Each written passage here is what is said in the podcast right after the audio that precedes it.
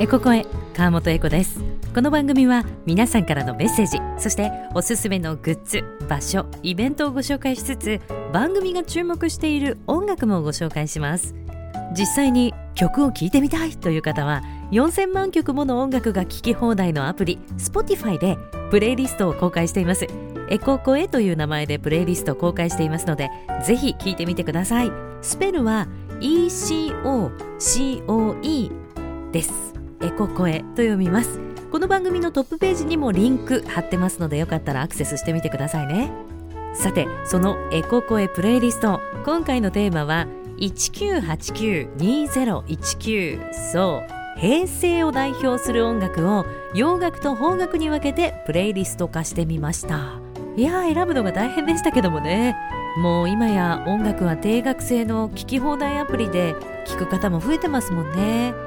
平成はそれこそカセットテープから MD になってそして携帯型デジタルプレーヤーも登場したという音楽を聴くスタイルも大きく変わった時代でもあります。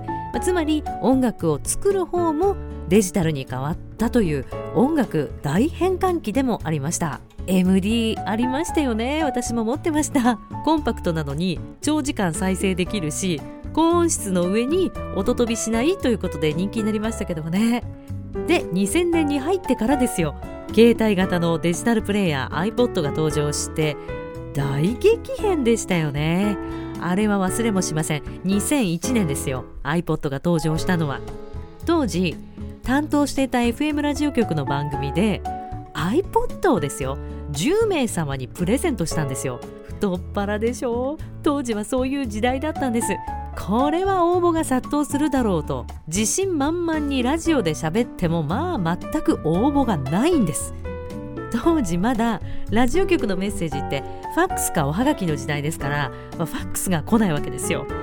こんな素敵なプレゼントをしてるのになんで応募がないんだろうと思っていたらしばらくしてザザザザザザザザとまあファックスですから紙が出てくるわけですよね。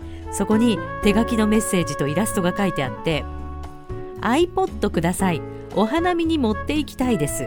大きさはどのくらいですか？家族4人分が入るといいな。というわかります？お湯が入るポットと勘違いされる方が続出したんですね。まあそれは仕方ないですよね。音楽を CD でも MD でもなくデータで楽しむなんて感覚ないですからねその時代。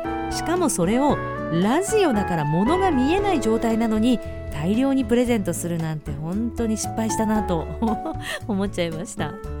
いや懐かしい思い出です、まあ、そんな携帯型デジタルプレイヤーが登場する前1990年以降の懐かしい作品からデジタルで音楽が作られるようになった2000年以降の音楽シーンを中心に平成の洋楽邦楽のヒット曲を音楽アプリ Spotify のエココエ1989-2019というタイトルでプレイリスト化してます。公開してます。ぜひチェックしてください。リンクはこの番組のトップページ。または川本エコのウェブサイトをご覧ください。